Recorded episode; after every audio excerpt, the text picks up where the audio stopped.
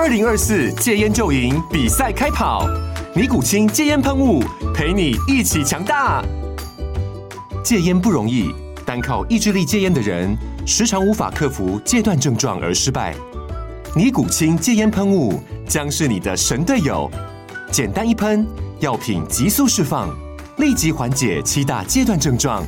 不限场合提高戒烟成功率。除了尼古清神队友，你还可以寻求专业医疗人员协助，一起迈向戒烟成功之路。尼古清戒烟喷雾，用科学方法戒烟，请咨询全台各大药局及戒烟门诊。本广告由尼古清戒烟喷雾、卫部药书字第零二七八三五号提供。嘉安嘉护股份有限公司，台北市中山区民生东路三段二号十楼，北市卫药广字第一一三零三零一九零号。尼古清戒烟喷雾，相伴每个新开始。据说、传说、听说、谣传、耳闻，天哪！我的世界怎么都是这种讯息啊？您收到过假讯息吗？资讯爆炸的年代，各种真真假假的讯息，我们怎么样才能够聪明不受骗？欢迎收听新闻真假掰，假讯息拜拜。我是黄兆辉，这里是由台湾事实查核教育基金会所制作的 Podcast 节目。Hello，大家好，我是赵辉，欢迎来到新闻真假掰。今天来到现场要陪伴我们一起跟假讯息说拜拜的好朋友是行政院的政务委员唐凤，唐凤好。Hello，很高兴能够来这边。唐凤，我们知道您最近在筹组这个数位发展部，嗯、我们可不可以先从这个数位发展部谈起？因为它其实应该跟假讯息还有这个网络世界应该非常有关系啊。可能 NCC 还是跟那些是比较有关的，但是数位发展部也希望可以贡献一些数位发展方面的工作。嗯哼，为什么我们需要一个数位发展部？那这个部要做什么呢？是。呃，数位发展部是把之前，好比方数位政府这个之前是在国发会的资管处，或者好比像说一些通讯传播，像五 G 啊，或者是一些专网啊这些，那这个以前是在 NCC，那又或者像说平台经济，这个之前是在经济部，还有资通安全，这个以前在行政院资安处，大概这四组人嘛，那以前要协调的时候，呃，就要协调三位部会首长，再加上三位政委啊，那这个协调成本稍微高一些，所以。我们现在就把它集中到同一个部里面，希望以后的协调成本可以比较小。嗯哼，您以前都被这个戏称数位政委嘛，一个人可以当好几个人用。对、嗯，现在数位政委要合一了。嗯、没有没有没有，数位政委还是数位啊，是呃数十位、数百位嘛。我想，呃，数位的意思其实也就是未必是什么事情都必须要公部门来做，所以数范部其实很多时候是一个示范或抛砖引玉的这个态度。那做出来的可能民间看了之后有更好的做法，那你也可以成为这个数位发展的一员，这样。嗯。是，那我们可不可以用比较呃浅显易懂的方式哦，告诉我们的听众朋友，嗯，数位发展部的成立对于台湾可能有哪些的改变或好处？呃，我想最近大家比较关心的就是通讯传播的韧性，就是 resilience。那这个在英文的意思是回复力的意思，就是发生什么不测的时候，可以很快的恢复。嗯那我们发现说，以前我们都以为说，哎，好像专制的政权呢，它指挥啊、监管啊，好像很有效率嘛。那但是最近的一些地缘政治事件，就让我们看到说，呃，好像不是这样子啊。只要在网络通畅的地方啊，尤其像乌克兰，那他们是全民都可以去跟全世界呃直接的进行沟通。那当然，他们的领导人也很容易的就可以呃数位分身 到非常非常多不同的地方啊，来争取这个支援。那在这里面，呃，及时的宽频的网络通讯就变得非常的重要。那在呃平常的时候，好比像说，呃，你是这家电信商，但是不是那家电信商，你就不能用那边的基地台，收讯可能就弱一点等等。但是像乌克兰，他们就立刻开了全部的漫游。那就算是某些地方的基地台可能被破坏掉，那他们也是看得到星星的地方就可以接地轨卫星嘛，等等。所以这种多个不同的沟通的方式，它可以用任何可用的这样子。一个通讯的方式啊、呃，都能够接上全世界。那这个韧性，我想会是接下来数位发展部很重要的一环。嗯哼，数位发展部未来不只是硬体哦，在软体上是不是也会有一些、嗯、呃着重的地方？嗯。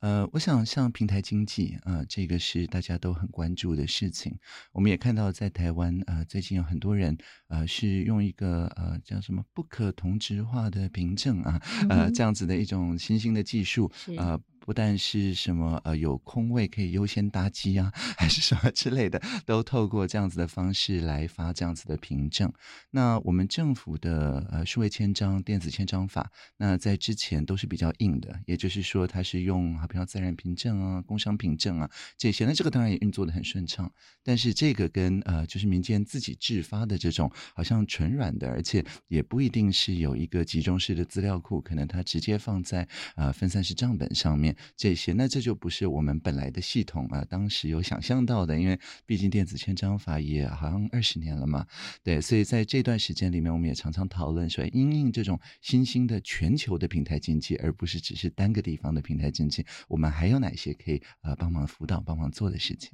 那现在哦，国际间对于网络平台，尤其是大型的这些跨国科技平台的治理，嗯，也讨论的很热烈。嗯、那未来这个也是数位发展部的这个业务的范围吗？嗯、呃，按照呃立法院三度通过的这种跨国的平台，呃，它的。比较属于监理性质的，呃，都还是在 NCC。可以说，数位发展部并没有什么监理的这个性质啊。那像 NCC 也有一些各区的监理处啊，等等，这些事都没有移拨啊到数位发展部。所以，我们这边还是主要是踩油门的这个角度，刹车可能是在 NCC 那里。嗯哼，是。所以这个其实也是要跟我们听众朋友再说明的比较清楚，因为。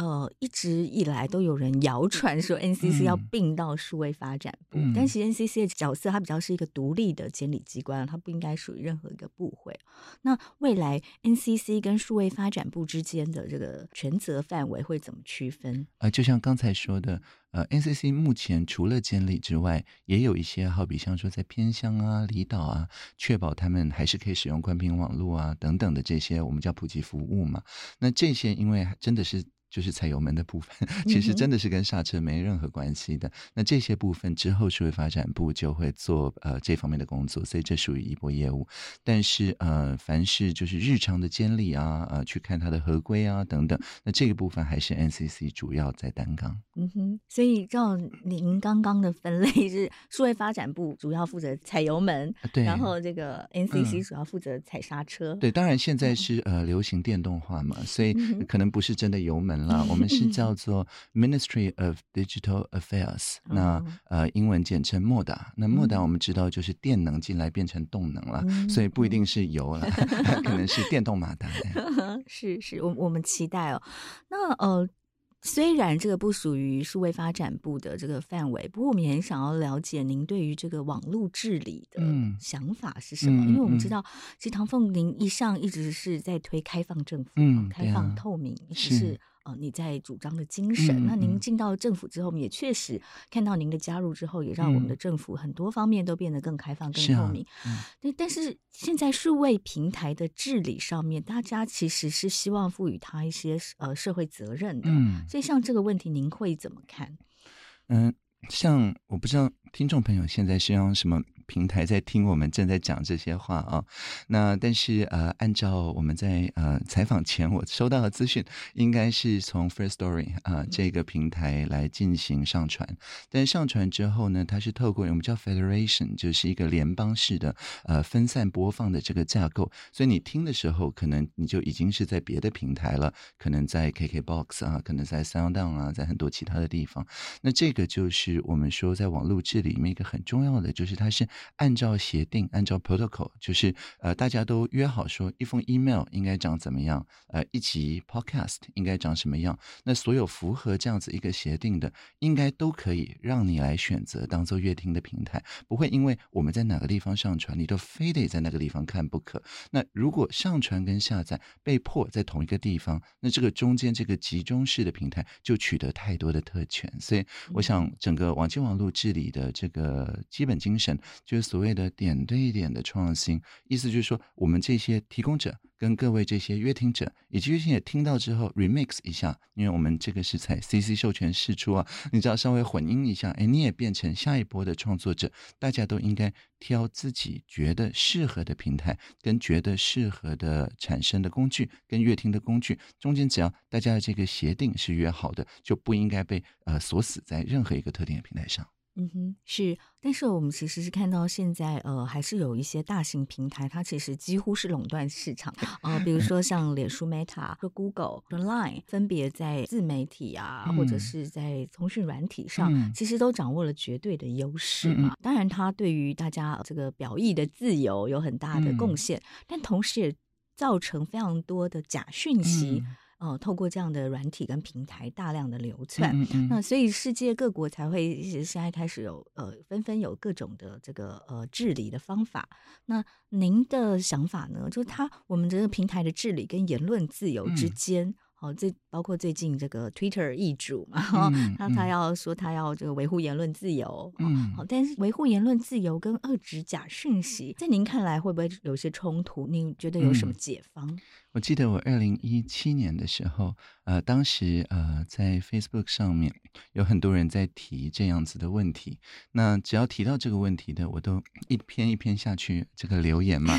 说 应该要建立一个我们叫做 Notice and Public Notice，就是。大家发现说哪些假讯息正在蔓延的时候，我们应该有一个事实查核的一个机制，那让这个独立的调查的结果能够及时的映进大家的眼帘。也就是说，并不是把任何东西下架，但是呢，当我们发现说，哎，这个东西它事实上是，好比像说，呃，中共中央政法委独家赞助，呃，对一个路透社的照片的移花接木，那这样子的话，我们看到这个照片转传的人，那所有的相关的平台应该都要。依着这个协定，然后去把我们这个查核的资讯打在上面嘛。嗯、那呃，当时我那样子提的时候，当然呃，收到了非常非常多的意见跟反应，因为大家都很担心，说这个呃单一的事实查核者，他变成实质上的言论的嗯裁决者嘛。那所以当时我就说，呃，不是这样子的，因为呃，他只是公开的示范说事实查核要怎么做，但是并不是说只有他能做，任何拿到呃当时我是说 IFCN 嘛的认证的、嗯、都可以。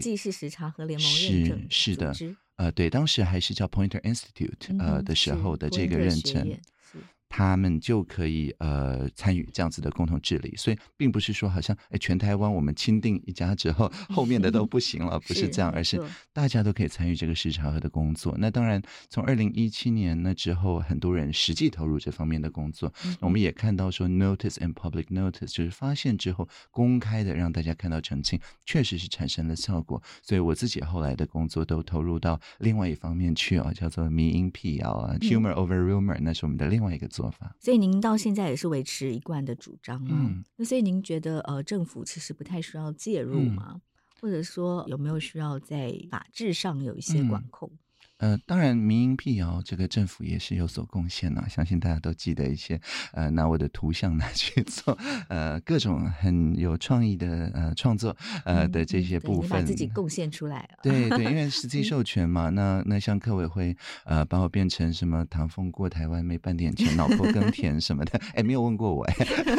对，呃，所以所以等于是说，我们让这些讯息的传染力，呃，因为它很好笑，那所以呃，事实上比较。假讯息的传力还要再高一些，那而且你笑出声音来之后，其实也就不会有那个冲动去传假讯息了，嗯、所以是有点像是呃有传染力的疫苗的这样子一个做法啊，嗯、好像所以你很鼓励这种用比较幽默的方式来、嗯、对对对对对，那笑过之后就好像打了第四剂第五剂一样啊，就不会再感染假讯息了。嗯、那这部分当然不是透过法律由上而下的去做监管，这这确实是呃我们尽可能的去跟民间的朋友合作去。确保说，哎，最新的一些嗯科学的发现呢、啊，或者是一些呃新的大家发现，哎，事情哦，原来不是我们本来想的那样的这样子一个啊哈的感觉，可以更快速的传播到所有人。嗯哼，是。那国际间有另外一个热烈讨论的议题哦，嗯、是关于这个社群平台跟新闻业之间的关系哦。嗯、因为其实呃，从我这几年陆续在各个不同的媒体服务，确实。媒体主要被阅览到的来源很多都是来自呃脸书 Meta 的分享哦，对，那但每个媒体呢也都无偿的把自己的媒体产制的内容放在脸书上，甚至放在呃这个 Google 的新闻里面啊这样，但是其实广告费又被这些科技平台赚走了。嗯大幅侵蚀了传统这个新闻媒体的广告收入，嗯嗯嗯、所以在国际间有一个趋势，就是要让呃由政府出面哦，嗯、来让社群平台可以跟新闻业之间有一个议价分润的机制。是是这个议题你怎么看？那这个未来会是数位发展部的业务范围吗？嗯、如果是监管的话，它还是会是独立机关了。嗯、所以我当然不可能帮 NCC 的委员或帮公平会的委员呃说任何话，嗯、因为、嗯、呃，不管我们现在是在筹备呃办公室，或者是未来数位部的工作，就像刚刚讲的，是以踩油门为主，所以我们不会说哎刹车应该怎么设计。嗯、但是我觉得有一个蛮重要的点，就是我们踩油门的那个方向。呃，为什么我刚刚一直提 Podcast？就是因为呃，Podcast 就是想象中的一个呃分散式的呃的一个媒体的平台。那在 Podcast 上面，当然因为是听觉嘛，所以你很难做什么盖板广告这一类的事情。嗯嗯嗯、那如果你的呃 Podcast 平台在阅听的时候硬要插类似盖板广告的那种声音的片段，因为它是一个分散式的生态系，你马上就 换成别的收听器就好了，对不对？嗯、所以你也不需要花很多的时间说啊，那啊、呃、公平会帮我们主持正义一下，你只要赶快切换成另外一个不同的 app 就是了。嗯、所以我的意思是说，如果这样子的一个 alternative 就是可以找到替用的方案的成本是非常低的，因为 podcast 的设计是我们当年在设计 RSS 的时候，它已经设计进去的，所以它的成本非常非常低。那在这个时候，当平台它呃过于捞过界，或者是说他主张了一些我们一般来讲呃超乎社会常规的一些事情，像盖板广告这种，那呃这种东西，我们很快的大家就不需要特别抵制，我们就绕过他们，我们就去用别的做法。那但是现在呃在呃社区媒体上面，特别是像你提到的 Facebook 上面。这样子按个键就绕过去的这个做法，好像还稍微比较困难一点，嗯、所以这是为什么？呃，我想未来社会发展部去研发像这样子的分散式的、自治式的这样子一种组织，那让大家都可以很容易的绕过去的时候，或许也会对于呃真正的我们的独立机关在跟这些跨国平台谈判的时候，呃多一些我们叫 b a d n a 嘛，嗯、就是要是谈判破裂的。话，要怎么样啊的一些筹码。嗯，这倒是一个很很独特的思考角度哦，我们不要硬碰硬，但是我们发展另一条路 啊，嗯、是，所以未来数位发展部的这个呃主要的重点，一开始您会力推哪几个方向？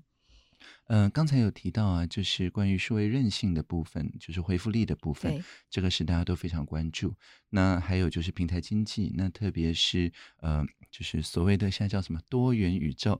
就是有非常多的嗯、呃、非常多的小宇宙，而不是大家都只能登入呃祖克伯的宇宙嘛，对不对？嗯嗯、的这样子的做法。嗯、那刚刚的讲的这种分散式的自治的组织等等，那这些我觉得也是大家很期待说，数位民主不是只是用数位的工具来促进民主，这个是我们在开放政府上面做的，而是这些数位平台本身也要民主化，不然的话，我们现在在一个民主政体，但是有。时候上了一些呃集中式的跨国平台，就是百分之五十一的股份以上集中在某个人的时候，哎，它变成一个独裁政体了，就不是民主政体了。虽然有一些看起来像司法组织的设计，但是 anyway，但我的意思是说，大家我们习惯了这种民主政体，大概都会觉得，呃，我们在平台上面应该也要有相同的关于谁的事情就要谁的参与。您刚有提到数位民主啊，数位民主可不可以再跟我们做多一点的解释？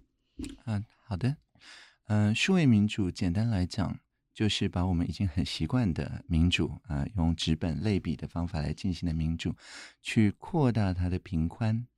去减低它的延迟，然后去增广它的连接。所以跟跟那个五 G 的那个口号嘛，对不对？呃，高频宽、呃，低延迟、广连接是相同的。什么叫做增加它的频宽呢？就是呃，我们在投票的时候。如果我们只是好比方说两个选择选一个，那就只有两个位元嘛。那如果公投呃四个题目，那你选四个，那就是四个位元嘛。那但是在以前的民主，因为这个操作成本相当高，所以你就变成是每年或者每两年或每四年才能够上载这么两个位元、四个位元的资讯。但是实际上面每天情况的变化是非常大的。那我们又不可能呃每天每天来举办纸本的投票或公投。那所以呢，呃，就产生一个落差，就是之前所表达的意见或表达的意思，它的解析度没有很高，而且呢，也很难找到说，哎，大家虽不满意，但是都可以接受的一些做法。所以，数位民主简单的来讲，就是去把这样子的民主的程序。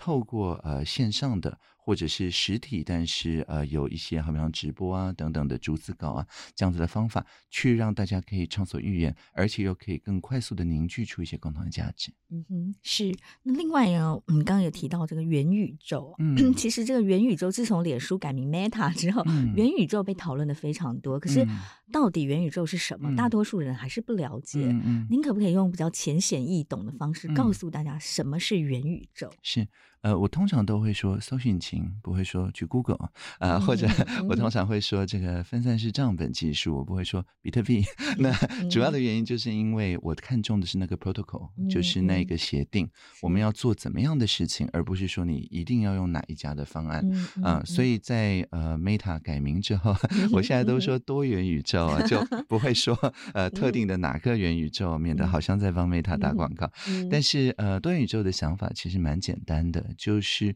我们现在在这个录音室里面，那我们只能把我们的声音跟一些二维的影像传递到我们的乐听者。但是呢，在多元宇宙里面是所谓的 shared reality，就是大家都可以有一个共同在场身临其境的感觉啊、透过大家的化身或者替身，那好像跟我们在同个现场，那甚至更及时的互动这样子的做法。嗯哼，是这个就是想到呃，我最早跟您合作，或、嗯、是在公共电视的时候，您刚上任的时候，啊、我们透过 VR 的技术，对，创全球电视之先哦。对对对，我们人在台湾，让台湾的一些国高中生，然后采访您当时在法国，啊嗯、然后我们透过 VR 在这个空中相会、哦，而且你们是连到我在法国的那台电脑，是，也就是说，它真的是点对点的，是，它中间我们不需要登入一个谁的元宇宙，是，是我自己开一个小宇宙，嗯、把自己。缩小到好像国小六年级生的高度，对，对，那然后就很多国小跟国中的学生好像绕着我，大家身高差不多嘛，呃，来进行讨论。那我觉得这个就是多元宇宙那个多的意思，也就是说我们是自己安排。我记得当时我们调整是说，好像声音不要因为距离而衰减太多啊，或之类之类一些，好像我们在同一个地方，呃，我如果是主人，我布置我的客厅，我的打光啊等等这些，我有完整的布置的权限，我不需要好像是。啊，因为这个模板就长这样子，或者是呃，Meta 只提供这些版型，或者怎么样，然后就好像扼杀了我的创造力。是，那从六七年前我们就做了这样的尝试。那这六七年来，嗯、呃，您觉得，因为当时用这样的方式，我记得当时您说，因为您觉得台湾在 VR 上面有很好的技术，有啊，领先全球，所以我们想要做这样子全球性的突破。那这个六七年前的领先到目前还是领先的，嗯。那您对台湾的这 VR 的这个，或者说元宇宙方面的技术是非常有信心的。是是，因为我们呃，我记得当时我们用的技术 High Fidelity，呃，当时还是一个矽谷的新创嘛，那我才刚把自己呃三 D 扫描完，那当时表情都还不自然的时候，我们就做了第一次的访问。那当然后来表情变得稍微自然一些，但是后来以我的理解，这个技术就多元宇宙的这个技术，现在是台湾的一家新创在维护。那而且他们最近才把我六年前的那个 model 重新汇入，呃，现在就是栩栩如生，而且呃真的非常非常自然，它的打光啊、手势啊什么都不是六年前那个比较僵硬的情况。嗯哼，所以他怎么不是用现在请你再去做一次？他是直接拿你六他直接穿着我，他直接穿着我的那个 model 就可以了。哦、也就是说，嗯、呃，因为我抛弃掉我的肖像权嘛，哦、所以呃，就好像任何人都可以像日本的那个饶舌乐团，嗯、都可以把我们的访问 remix 成他们的音乐一样。嗯、是。那现在任何人也都可以，就是穿着我当年的高解析度扫描，嗯、然后在这样子一个多元宇宙里面，哎、嗯，以唐凤的身份出现，而且知道我不会去告他们了。是所以 你如果在哪个宇宙里碰到唐凤，那要了解到是因为我授权出来，好像初音未来这样，嗯、并不表示真的是我在那边。嗯哼，是。不过这个又让我想到另外一个危机哦，嗯、其实就是这个 VR 啊，嗯、这个呃 AI 的技术的应用，但是它的负面其实就是 Deepfake 深伪哦。那这次在乌俄战争里面，嗯、其实我们有看到也有 Deepfake 的这个声伪技术，啊、假装是从这个乌克兰的总理、嗯、总统泽伦斯基嘴里说他呼吁说乌克兰的军队投降。这个未来我们其实也蛮担心，说在台湾会不会也发生这样的事情？嗯、会不会有一天我们的总统也透过影像要要大家做什么？但其实那是被 AI。Deepfake 造假，嗯、像您现在把自己 捐出来，啊、会不会担心有人造假一个唐凤说了什么其实是你不会说的话。当然有啊，就初音未来不就这样吗？嗯、就是，是呃，我有一篇呃专栏叫做《我的脸与他们的产地 》，呃，专门就是做这件事情了。所以当时我记得，呃，是一位年轻朋友，嗯、他真的就把自己 deepfake 成我。那大家都说，呃，就是他本来长的样子跟我本来长的样子，呃，好像这样子结合之后，新的那个呃是。更漂亮一点，比起我们两个人来讲，对。那但是呃，他事实上是以我的理解是用很普通的电脑。然后运算了也没有多久，可能还不到一两天，那就已经是呃可以以假乱真到一个程度。那当然，如果是用所谓的工业级的电脑，那再多算个几天的话，那事实上是完全分不出来了。嗯、所以呃，在那部影片里面，我的讯息或者说这个合成的唐风的讯息，嗯、呃，就是在提醒大家说，其实是要先查证不转传。就是最基本的媒体素养，反而才是能够抵御这种 deepfake 的方法。因为呃，deepfake 的这个技术，它已经真正意义上面任何人都可以使用了。呃，你也不需要去付钱，你也不需要去任何特定的平台，甚至用手机就可以去进行运算。所以大家就要有一种感觉，就这就跟复制贴上，或者是说跟所谓以前说 Photoshop 或者以前都要动新闻嘛，是这些是完全相同的哦。那等到大家都有这样子的素养，其实反而。他就骗不到人，嗯哼，是，所以你觉得是回归到最基本的媒体素养，嗯、对，是更重要的，就是大家都实际操作过换脸。之后就不会特别去相信换脸了。嗯哼，就是完全颠覆这个有图有真相，嗯、或者说眼见为凭这样的世界。啊啊嗯、这个世界其实已经没办法眼见为凭了。以前是呃签字印刷的时代，那、呃、好像是就是能够用那种签字排版工人印出来的字，白纸黑字，看起来就像是真的嘛，铁证如山，铁证如山。对，但是后来发现那些铸字厂的那个 True Type，你都可以在网站上下载啊，所以任何人都可以很容易的印出看起来好像是。古老的报纸那样子的报道，那等到大家都发现我可以很容易下载这些字形之后，好像也没有人就会因为字形的关系觉得啊，这一定是真的。嗯嗯，是。那您觉得以台湾现在这个社会而言，哪些是您觉得最重要的媒体素养？嗯，我觉得就是事实查核、去中心、多中心，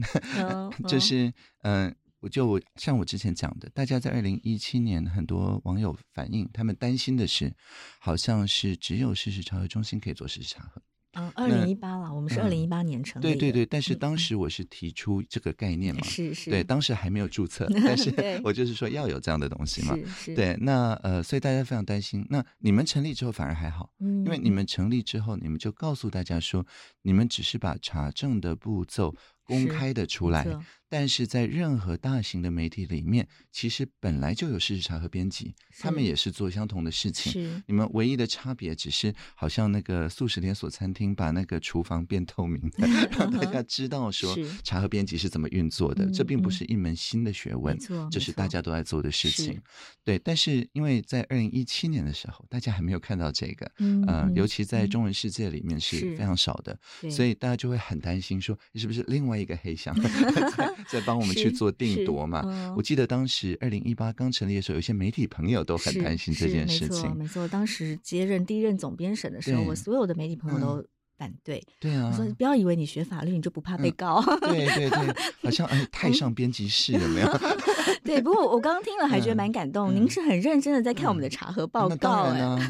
因为我们其实没有针对这个问题有过任何交流，对不对？但是我刚刚听您讲，您对我们的查核报告真的是很了解了。因为二零一八年我们在刚成立的时候，其实全世界的事实查核组织也都正在成立而已。那华文世界台湾事实查核中心是第一个。想要做这件事情，那当时确实啊，我们所有的这个呃资议委员，我们这些老师们，还有包括我自己，其实我们对于查核报告到底要怎么写，嗯，坦白说是很不知道该怎么办。嗯 嗯、那后来就想说，反正我们就摸着石子过河，大家都没有做过，就一起试试看。当时确实，呃，是用了一些我自己在法律的学习跟这个新闻媒体的经验哦。嗯就是我们先列出呃一一篇这么长的讯息里面，到底有哪些争议点，嗯、然后这是比较是一个法学的思考方式。然后列出争点之后，其实就是像您说的，我们其实就是回归一般新闻记者或新闻编辑师在做查证的基本原则。查证、求证当事人、利害关系人、公正的第三人，然后我们把所有事实查证的结果。非常透明的列出来，甚至把中间的网站，我们查了哪些网站，我们查到哪些资料，嗯、全部都公开来让大家看。我们用以图找图的工具呢，还是用什么资料？真的好认真看我们的查核报告，非常感谢。对，那确实是这样，因为我觉得，呃，我们在二零一七年的时候，当时大家担心的，呃，就是因为市查核中心它示范了。说所谓的市场和中心是一种去中心化的做法，是，也就是说把整个步骤啊都。公开出来，而且让任何够仔细看查核报告的人都可以，好像科学论文，你可以重现它的实验一样，嗯、你可以重新再做一次。嗯、那当然就是呃，第三方专家们可能就会因此多接一些电话，但是这也没有什么不好，嗯、因为大家就知道说，哎，原来每一个人他都可以来做事实查核的工作。嗯、那只要有足够多的人掌握到这一门呃技术，那。任何人都可以在看到一个他心里有疑点的事情的时候，就想说：“那不如我也来试试查核一下吧。”他只要有这样子一个念头，他就是先查证不转传，他就取得了免疫力，取得抵抗力。所以我有一次在台大新闻所的活动里面说：“呃，像这样子的事实查核的媒体素养的新闻学，呃，尤其是新闻学的普及工作，嗯、那。”对于假讯息的危害，就好像公共卫生专业之于传染病的危害一样。嗯哼，太好了，我们突然觉得很感动，有人 这么了解我们的这个起心动念哦，跟我们在做的事情。嗯、其实包括我们现在录的这个节目也是哦。我们因为事实查终于走了四年了，嗯，我们也当然就像您说的，我们除了在查核报告从一开始第一篇到现在都非常的透明，那其实那个查核报告的过程，我们也都把它当成是一种媒体素养哦，就是告诉大家说。我们遇到一篇假讯息，我们可以怎么思考？怎么抓出争议点？而且那个很重要的是说，那争议点要跟事实有关。没错，如果涉及的是 opinion 评论，那其实是言论自由的范围。是那就不是呃查核的对象。但大家必须基于事实，然后来发表言论，嗯、那个讨论才有意义哦。对，然后所以包括我们做这个节目，也是希望分享说，哎，我们这四年来到底学到了哪些事实查核的经验？我们也希望有更多的朋友。能够一起加入事实查核的行列，事实查核多中心，是是是，对，你应该早点给我们建议，我们可能就不叫事实查核中心，事实查核去中心。是，那所以呃，就说您刚有提到事实查核这样的技巧，多多跟大家分享，是一个很重要的媒体素养。嗯、那此外呢，您会怎么建议说，如果我们要在推广媒体素养的时候，还应该注意些什么？对，呃，我想在编辑台上面，当然事实查核是相当重要的。那另外一个，呃，我也觉得同等重要的是对于呃事情的平衡。也就是说，你可以全篇都是事实，嗯、但是呢，因为就是有一些部分没写出来，嗯、所以读者看了之后，还是在脑里会脑补，有一个先入为主的想法。那他定锚之后，呃，所谓的锚定或者是呃框架效应，嗯、一旦发生，他过了两天，过了三天，再去看另外一边的时候，他已经变成没有办法接受了。对，那但是这样子平衡的做法，以前在纸媒的时候倒是比较容易，你只要确定左手边跟右手边的那个 公分数 相同，就就可以做到一个程度。那或者是在电视台，那 NCC 不是会算秒数嘛？几秒 那边几秒等等。那但是像在 Podcast 上，哎，这个就有点困难。那或者是说在小的荧幕上面，呃。大部分是图的时候，哎，这个也很困难。到底这个怎么样子算是平衡呢？所以，呃，我觉得蛮重要的一点就是把这种平衡的想法设计到各种各样子新的媒材里面，让大家知道说，哎，我现在看到这部分时候，但是整个脉络我还可以再连到哪里看更多。那我觉得你们的查核报告一定程度上是有做这样子的事情，就是说有 reference，那这个 reference 无形之中也变成平衡的一部分。嗯嗯，是，所以。平衡就是要告诉大家多看一些不同的观点，对、哦，这件事情非常的重要。是，那传统的媒体确实是这个要求是很多，但因为现在新媒体哦，嗯、尤其是网络的这个报道，嗯、它反而会变得很琐碎。嗯、哦，他会觉得说我其他篇在平衡，可是有时候民众只看到就是其中一篇，不会去连到其他篇。对，是。那这个要怎么办？嗯、那像我们指挥中心的做法其实蛮简单的。就是呃，每天下午两点让记者问到宝，问到宝的过程，它自然就平衡了，因为、嗯、呃，指挥中心没讲的部分，记者必然会问嘛。问那这个记者问的角度如果偏颇，那个记者立刻追问嘛。嗯、所以我觉得这个就不是传统上面好像是采访者跟受访人一对一的这个感觉，而是它是一个群众外包 crowdsourcing，是所有正在看记者会的，以及这些记者他后面的这些社群，那以及乡民在很多的这个平台上面。也有及时对记者会的点评，呃，但是这些指挥中心的人也都会看，嗯、所以就是有一个公共的言论空间，在这里面多元的意见可以及时的被提出，而不是只有那一个拿到独家采访的人啊、呃、会被提出。所以某种角度来看，独家这件事情，呃，在平衡的这种及时性的要求里面，一定程度上面去把这个素材公共化，我觉得还是有必要的。嗯哼，是。您在政府服务其实也已经六年了哈。嗯在这六年当中，您有观察到假讯息对于政府的任何的政策，不管是政策的推行或者意见沟通上，有造成一些困扰？嗯嗯、我自己印象比较深刻的，当然呃很多是关于我的嘛，呃、包含说这个呃从呃真的假的到美玉仪到呃事实查核中心，事实查核中心 都是唐凤的黑手，这个是假讯息、哦。我怎么不知道你的黑手有干干扰我们？真的，我今天才也才第一次听到你对事实查核中心跟查核报告的。真的，真的，一定是透过脑波。对，我不知不觉就被你洗脑了吗？这脑波太强大了。是，对。那像这个，我们两个都知道是假讯息，但是。嗯呃，为什么我去博恩夜夜秀的时候，就是博恩问我的第一个问题，就是因为这个已经变成一种好像大家会觉得真的是朝中心跟唐风没关系吗？已经变一种背景值了，你知道？对，那所以，我我觉得，呃，我们讲清楚是一回事，但是，呃，就像我们刚刚可以打趣的，去用什么脑波啊，什么之类之类的这些梗。那这个就是所谓 humor over rumor，就慢慢的我就是运用这种幽默辟谣的方法，让大家知道说，哎，你在这个角落看到唐凤，可能并不是因为唐凤伸出黑手，而是因为唐凤把自己的肖像权捐出来，任何人都可以去呃盖上这个唐凤的，或者是唐凤的替身的，或者是低费成唐凤等等。那无形之中，哎，所谓唐凤的黑手在哪里这个问题，哎，也就被消解到一个程度。所以这是我自己去面对关于我的假讯息的处理方式。嗯哼，是，但。但这会对于你在呃政府工作或服务大众有一些困扰吗？嗯，当然，当时在呃讨论这件事情的时候，这关乎我们的行政院要多快的来回应这个视察和中心以及其他的视察和组织呃的询问，到底是应该要就当做一般媒体吗？要比一般媒体还要快吗？呃，还是根本不要理比较好呢？因为怕被当做是附随组织。哦，这个，这我就要谈一下，我们刚开始做事实查核有多么的困难呢？我们刚开始要查证事实的时候，呃，像这些政府单位查核。有的时候会拖到两个月 都还不理我们呢。对啊，对啊，嗯，对，因为因为大家很害怕，觉得说，呃，如果我回的更快，变成视察和中心有一种独家的感觉，但是并不是独家，只是因为没有人真的问他们，对不对？是没错，就是有一些关键问题，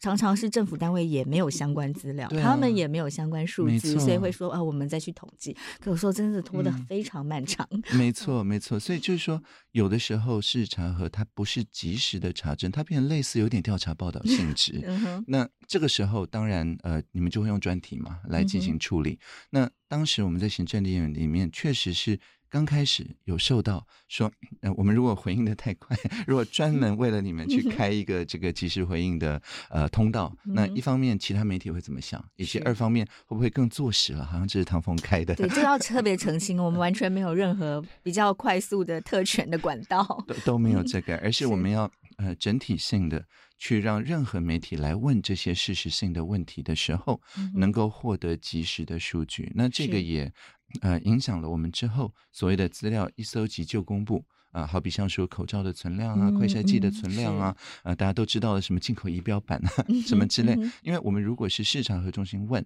我们及时的给，那这说不定有独家的问题。嗯、但是如果你们还没问，或我们就知道你们会问，嗯、我们就全部公开 open data 给所有人看，及时的资料，那就没有什么独家的问题了。是，那独家这是功利问题。不能惩罚那个功力比较强大的，真的真的是这样子，其实就是记者比较厉害嘛。嗯，是。不过我自己的观察，这几年确实呃，政府的回应的效率是变高了哈。对，不会像我们刚开始运作的时候，有时候要一些资料两个月还没有给我们。对对对，那现在当然很快，甚至是查核中心询问之后，政府就主动把所有的讯息都公开给全民知道。那我们也觉得这样非常好啊。对，这就是数据的公共利益嘛，数据公益。嗯、那这样子的一种态度，也让大家看到说，资料并不是好像嗯什么提炼石油一样 要放在一个桶子里面的，而是它是比较像空气、阳光、水那样子，就是越及时的公开。那数据真的可能有错误，但是那并不是公务员有意的，而是那个机器本身有问题。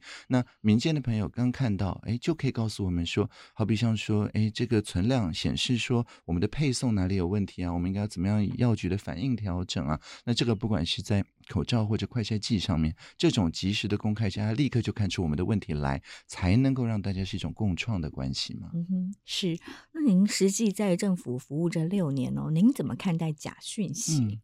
是。嗯、呃，当然，我们有一个很明确的定义啊，罗秉成政委的定义就是呃，假讯息的危害，他讲的就是他必须要是呃有故意的恶，嗯、然后他必须是不实的假，嗯、那他必须造成不利的影响、嗯、害，是那恶假害要同时的满足，才是叫做假讯息。嗯、那不然，就像您刚刚说的，是个人意见呢、啊，个人感受啊等等。嗯哼，是。那您您怎么看待就是呃对假讯息的态度哦，跟怎么遏制？嗯因为其实我一直都是用传染病防治的态度 在看，在看假讯息的危害的，就好像呃，我们传染病防治呃台湾模式的一。个重点，是因为大家记得在 SARS 的时候的强制封锁造成的，当然一些不幸，而且对大家心理的很不好的影响，所以不要做强制封锁，是我们这两年半来的防疫最重要的呃一个态度嘛。那当然，我们在假讯息危害的时候，有很多，尤其我们周边的一些呃政权。他们立刻的反射的反应就是封锁嘛，啊、呃，就是我看到呃有害的假讯息，那我就立刻把它和谐掉，呢或者是呃就强制这些新闻工作者呃逼他们去下架，然后刊登一个更正什么之类的。嗯嗯、那我们附近的很多政权都是反射性的这样子做，那所以等于是把假讯息的危害不是说运用社会的力量来控制这个灾情，反而是用这个灾情来控制社会，尤其是控制媒体啊。那当然。在大家呃多多少少有点倒退的时候，那也看到就是我国现在是呃亚洲第一、全球第八嘛，按照经济学人的民主呃社会，那。大概并不一定是表示我们的民主化突飞猛进，而是因为假讯息的危害，我们周边多多少少倒退一些啊、哦，有有这样子的情况。对，那但是我觉得我们做的蛮好的，就是就好像是刚刚讲到的，大家有很好的公共卫生概念跟习惯，随着像市场有中心，让大家有更好的媒体素养的习惯，尤其是在终身教育跟国民教育都有了这样子的呃做法的时候，我就常常跟国外说，哎，嗯，不知道我们这个三个总统。候选人 在那边发表政见啊，在彼此互相询问的时候，呃，就有一群人，包含一些国中生，在那边看他们逐字稿里面哪几个字讲错了啊？对，那他们的查证，甚至后面还有接到及时的直播啊，他们就好像那个球评一样、弹幕一样，呃，可以去纠正总统候选人。所以不是只有实体的，呃，在开票的时候你拿个录影机去监票，而是甚至在投票前假讯息乱窜的时候，你也可以做一个民主的参与者。那像。这样子的人越多，我觉得我们就越能够用呃这样子的分散式的台湾模式，而不需要下架或封城哦，就可以来应对假讯息的危害。嗯哼，是唐凤刚刚跟我们分享了一些呃关于数位发展部未来的重点哦，还有什么是数位民主，什么是元宇宙，以及他对于假讯息的很多看法。不知道您在呃政府单位服务这六年多来哦，您刚刚有提到一些呃对假讯息的观察，那有哪些状况您觉得假讯息是构成这个政府施政的困扰呢？比如说疫情是不是就是一个、嗯、啊防疫上面的困扰？嗯我想这不是只有台湾啦。WHO 专门发明了一个字叫 infodemic，呃，就是讯息的疫情。呃、是，对，那就是因为他们发现 WHO 想要推行的，从刚开始的口罩被说里面埋了五 G 天线，到 后面的疫苗被说转职成生化人还是什么之类的，是在全世界。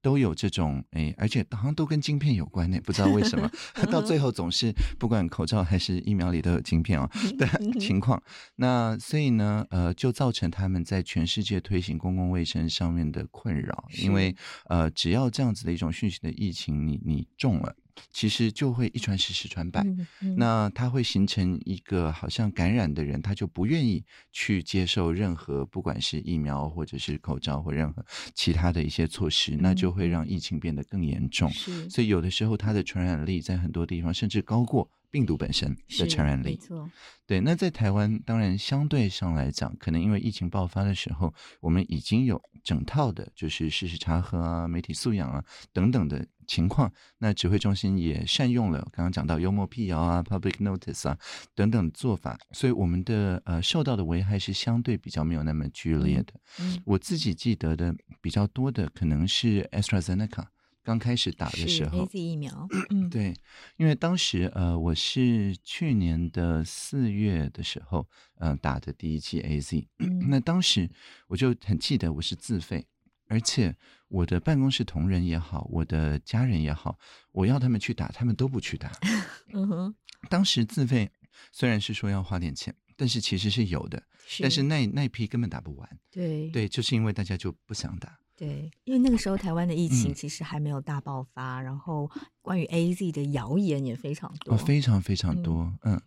所以 AZ 的谣言当时，嗯，就是不管当时大家对于它的副作用，呃，包含什么吸磁铁什么的，那 或者是血栓，血栓，或者是它的保护力，嗯、那等等都有很多不同的说法。那我们后来处理这件事情的方式，我觉得也是蛮值得，就是其他国家参考。我也常在国际会议上面讲，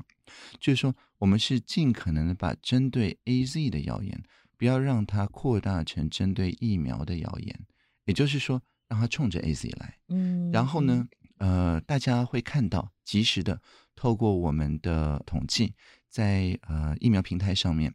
愿意打 AZ 的，愿意打莫德纳的，那之后愿意打高端的，愿意打 BNT 的，到底人数是多少？是，然后以及有哪些人他可能是都愿意，但是呢，他最后就去打了 AZ，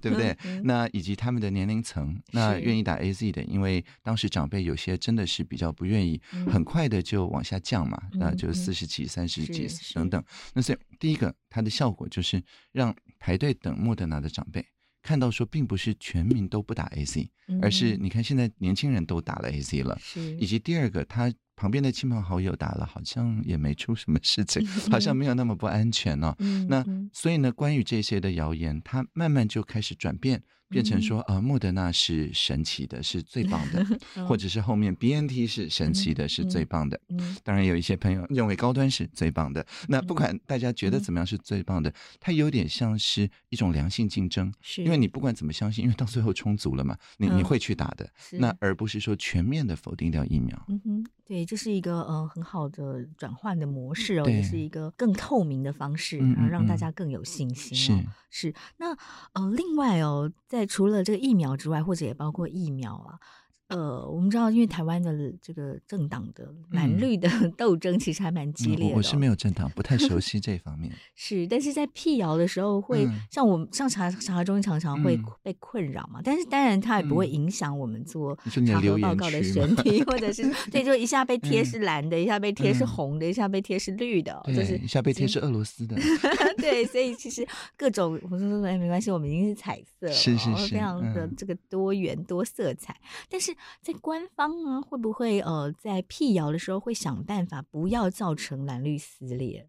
嗯、呃，当然，特别注意到，当然，当然，就是不管是幽默辟谣，嗯、或者是刚刚讲 public notice，、嗯、用及时的数据，嗯，我想都是不牵涉到政党的。那而且就像刚才讲到的，呃，我自己并没有政党啊，也没有党派的问题，嗯、所以至少至少在我脑里啊，我并没有说好像这些人离我比较近，那些人离我比较远那、啊、他取得资讯的时间应该有时间差等等，我是没有这样的想法。嗯，嗯哼，是。其实唐凤这几年也呃代表台湾做了非常多的国际合作，嗯、对，有没有哪一些是跟假讯息有关的？嗯，有的。呃，我记得我在呃欧洲的一个 Disinfo Summit，那去分享我们的两个模式嘛，嗯、就是幽默辟谣跟 Notice and Public Notice，那就引起了蛮大的回响。嗯、很多人在 Twitter 上面说，嗯、呃，像这种。完全不下架任何东西的，真的没见过，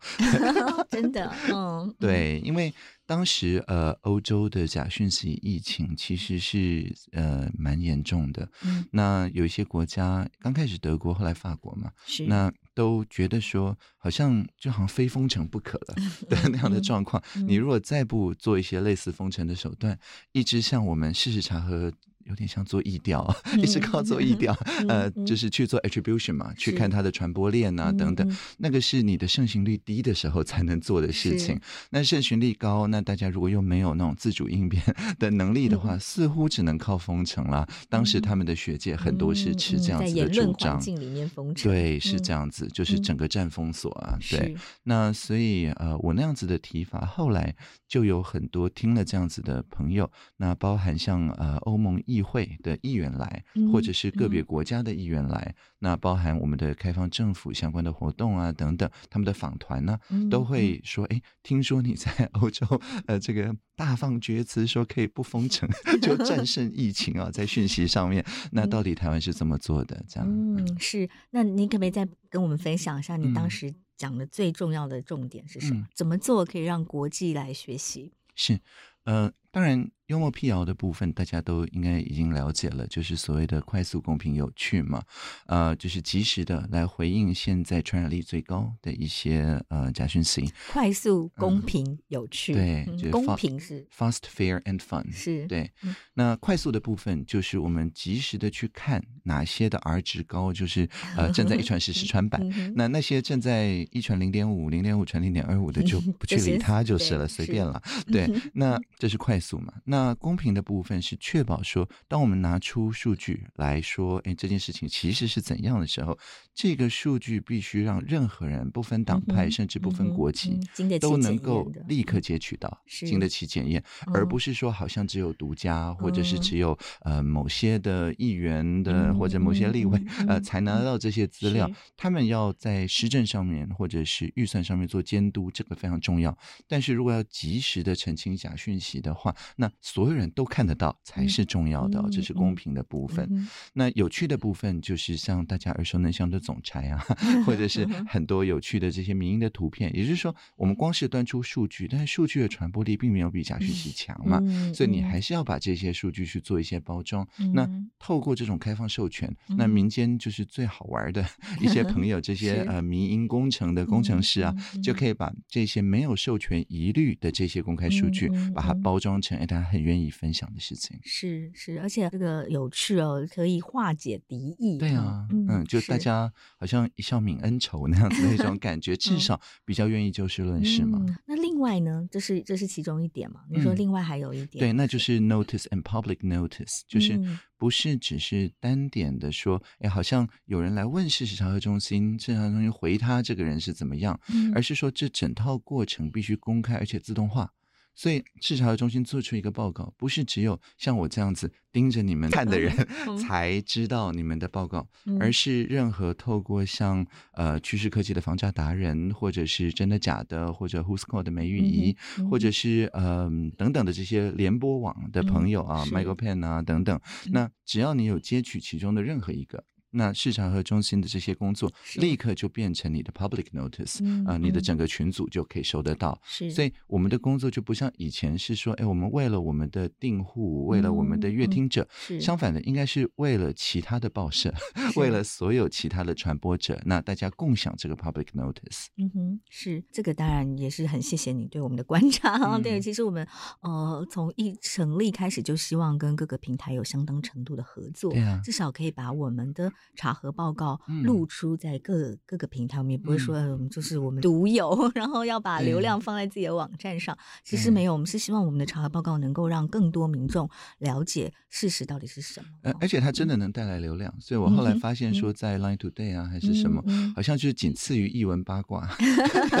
综艺八卦啊、呃，放到一个比较明显的版位去，那显然就是表示乐听大众真的有这个需求嘛。嗯哼，是。我们也已经有把做事实查核需要。要用到的一些工具哦，包括以图搜图怎么搜，嗯啊、然后这个呃资料库要怎么检索，其实我们也都有做成影片放在网络上。嗯、对，那也包括我们现在有这样的节目，也希望把我们的一些心得，还有我们对一些议题的关注，除了访问专家，还有我们在做什么，都都可以让更多民众来了解哦。是，那我们另外哦有呃，我们因为我们之前就有预告说唐凤会来节目，哦，嗯、所以呃也有一些听众朋友有提问哦，嗯、像有听众朋友就会问说，您平常自己会去去查核讯息的真假吗？嗯、那当然。那会使用哪些工具？会推荐大家用哪些工具？当然，像以图找图啊，这个几乎是本能了啊、哦，就是随时看到某个图片，嗯、那它底下通常会有一个图文不符啊的这个变造啊，这个其实是最常见的。嗯，对。嗯、那以图找图，我觉得现在搜寻引擎都还蛮厉害的，是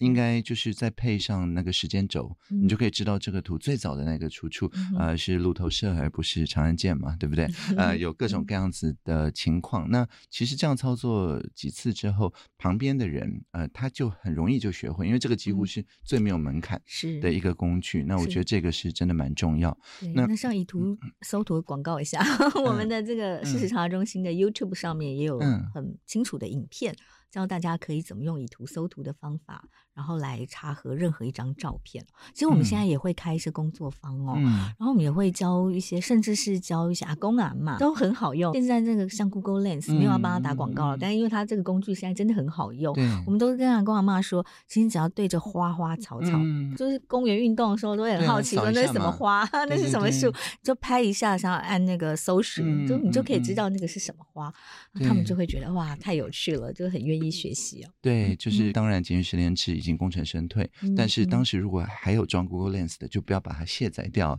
因为它就是一个很好的以图找图的工具。嗯哼，是。还有呢，你还会平常会用哪些方法来查证讯息的真假？嗯、对，那另外一个我也很常用的其实是机器翻译。嗯，因为很多时候一个讯息会会扩散，嗯，是因为它是据外电报道，嗯，是。对，因为如果是它是据我们国内的报道的话，任何人都可以打几个关键字回去那个网站看，就知道到底有没有这个报道了嘛。是，那但是据外电报道的就比较困难，因为呃语言的隔阂的关系，所以呃大家比较不容易立刻就回去去看说，哎，路透社是不是真的这样写的等等。那这个时候，我想机器翻译还是很重要，就是如果你呃的外文比较不熟悉，但是呃又不是很愿意去呃立刻每件事情都要去烦那个你会俄文或者是会乌克兰文的朋友的话，那尽快的去学习，就是很多内建在浏览器里面的机器翻译来怎么使用，其实现在准确度都还蛮高的，呃，所以这个时候如果你又看到说呃这个泽伦斯基今天怎么样了 之类的 啊、呃，那你就可以直接回去翻译那个乌克兰文文的网页。嗯，是。好，所以呃，这个以图搜图跟翻译的工具，大概是你最常使用、辟谣的方法哦。就是养成查证的、养成平衡的，呃，这些最基本的习惯，然后把事实查核当做是一种好像兴趣一样，去结识有相同兴趣的人，例如像参加一些工作坊啦等等。像刚刚讲到的那个，就有共同兴趣的爱好，呃，像真的假的，他们其实就是有点像编维基百科的人会有维基小聚，是那他们之前也有一些就是。事实查核小聚吧，就大家凑在一起去贡献试试茶喝的工作。那我觉得像这种小聚，你也不需要等着谁去发起嘛，任何人都可以揪个团，然后就说，那我们就现在上 Cofacts 看正在传染力高的到底有哪些，那我们就花一个下午的时间来看看事情到底是不是这样子。嗯哼，好。另外哦，就像您刚刚之前也提过，您自己。其实就常常受到假讯息的危害，我觉得唐凤的脑波可以控制一切。其实有蛮多的听众朋友，他自己也有发生过被成为假讯息的对象、嗯、这样的不开心的遭遇哦。嗯、您会怎么建议说，当你自己也成为假讯息的对象的时候，可以有哪些方法？我我倒没有不开心呢。你你很开心说，原来你的脑波可以控制这么多人吗？对啊，对啊，就是我 每次看到新的素材，呃，有些是。不关乎事实的，它是个人的美感表达。好比像说，帮我 P 图成什么旋律啊？我之前呃两个礼拜前才看到一个旋律吹笛子什么什么的画面，然后他那个 caption 是说呃唐凤正在发动脑波能力啊 之类之类，我觉得非常有意思。对，所以就是说，我觉得任何这样子的创作，如果是图片，我就把它当做是媒体的素材；如果是呃语言文字，我就把它当做语言的材料。那我都会有说哦，原来中文可以这样用。学到了很多，真的学到了。嗯，是，但是，所以，所以你会怎么样分享你的这个呃化解这种被被成为假讯息受害者这样的心情，然后跟大家分享？对，但就是我不会觉得是受害者啊，我会觉得说，哎，又有这个创作者啊，这个以我为题材来创作。对，那一方面当然我会啊把这些创作再度的二次创作、三次创作，呃，变成像教材这样子的东西。那又或者像说，哎，我就会直接在底下留言呢，啊，说，哎，这个很有创意啊，那之类之类。那当然，呃，大家就会发现，哎，召唤唐凤，你也可以透过呃这个揶揄唐凤来召唤唐凤啊，有各种召唤唐凤的方法。那也因为这样子，我交了蛮多有创造力的朋友，那也没有什么党派或者甚至国籍的一些分别。嗯哼，是哦，您刚刚提到召唤唐凤哦，确实，我们好像只要在社群平台上输入一些特殊的这个嗯呃一些 hashtag 唐凤，我就会看到，你就会出现哈。是是，所以你每天花多少时间在这些社交软体？对，我每半小时会花大概四五分钟看这个。嗯，每半小时四五分钟。对对对，就番茄钟休息的时候。嗯，是番茄钟休息法，其实也是一个你很厉害的一个方法，可不可以跟听众朋友分享一下？好啊。就是我专注做某件事情的时候，我是绝对不会去划手机，那也不会去看这些社群媒体。但是呢，我会很固定的，就是到呃每个整点或者每个半点的时候，呃就休息。那这个休息这五分钟，那我真的就是呃闲逛。那如果我在五分钟之内就可以随手回一下的，我就随手去回一下。所以呃，很多我的同事都知道说，打电话或者传讯息，我不是不回，也不是不看，我是到半点或整点的时候才。看，所以你的作息很固定，是这样子。所以你每天会花多少时间在网络上？嗯，呃，这个半点钟里面的五分钟，你凑起来，当然可能也是呃蛮可观的时间呢、啊，对不对？至少有个快一小时吧。嗯，所以你会怎么建议现代人跟网络的关系？嗯，对，我觉得蛮重要的一点。就是谁是呃主控者，也就是到底是你在划手机呢，还是手机在划你呢？到底是你在上网络呢，呃，还是网络在使用你呢？对不对？那像我手上是这个触控笔，我是不离手的，是因为我不会直接去碰我的这个荧幕，我一定是隔着这个触控笔去使用，因为当触控笔要碰到荧幕前，我要先知道我要碰哪里。所以这个时候就不会有一个一直滑一直滑这个惯性的习惯，触控笔一直滑手会很酸呢、哦，是不会没有办法这样子做的。那所以不管是隔着触控笔，或者是我的手机，其实也是隔着触控笔，那或者是呃隔着键盘，隔着呃 touchpad，隔着滑鼠，那只要是有这样子隔着一层，好像戴个口罩的这种感觉，我就不会有一种好像停不下来。那只要你不会停不下来，那随时进去随时出来的这个呃时间，就是由你自己所控制的，就不会有一个好像明明过了半点钟，过了一点钟，怎么你还在滑的这样子一个感觉？嗯，是，这也呃也让我们想到说，您刚刚有提到媒体素养对现代人的重要。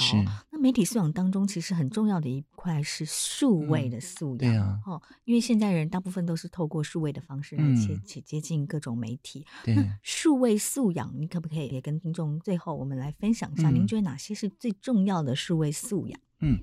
呃，我觉得最重要的就是自发、互动跟共好，合称自动好啊，也就是我们十二年国教课纲适 性扬才呃的关键字。但是确实是这样，嗯，对。那因为自发的意思就是我刚才讲的，是你先有想要去跟谁互动，或者想要找什么样子的资料，再去。呃，跟他互动，而不是说呃，因为已经滑手机成了习惯，那个就是被动，就不是自发了嘛。那互动呢，是说透过这些数位去认识更多的朋友，就像我刚刚讲那些改编我的梗图或甚至嘲讽的，嗯、我都把它当做是，哎，你也是一个艺术创作者，也是一位诗人啊，不妨认识一下吧。对，那所以就是说，它不会是让你越接触越孤立。越变成好像朋友都封锁光了，对，所以呃是要交新朋友的，是要去参加小聚的，而不是去呃替代掉人际的互动，是要增广人际的互动。那最后就是共好，就是一起创作出来的东西，那不吝于的去跟其他人分享。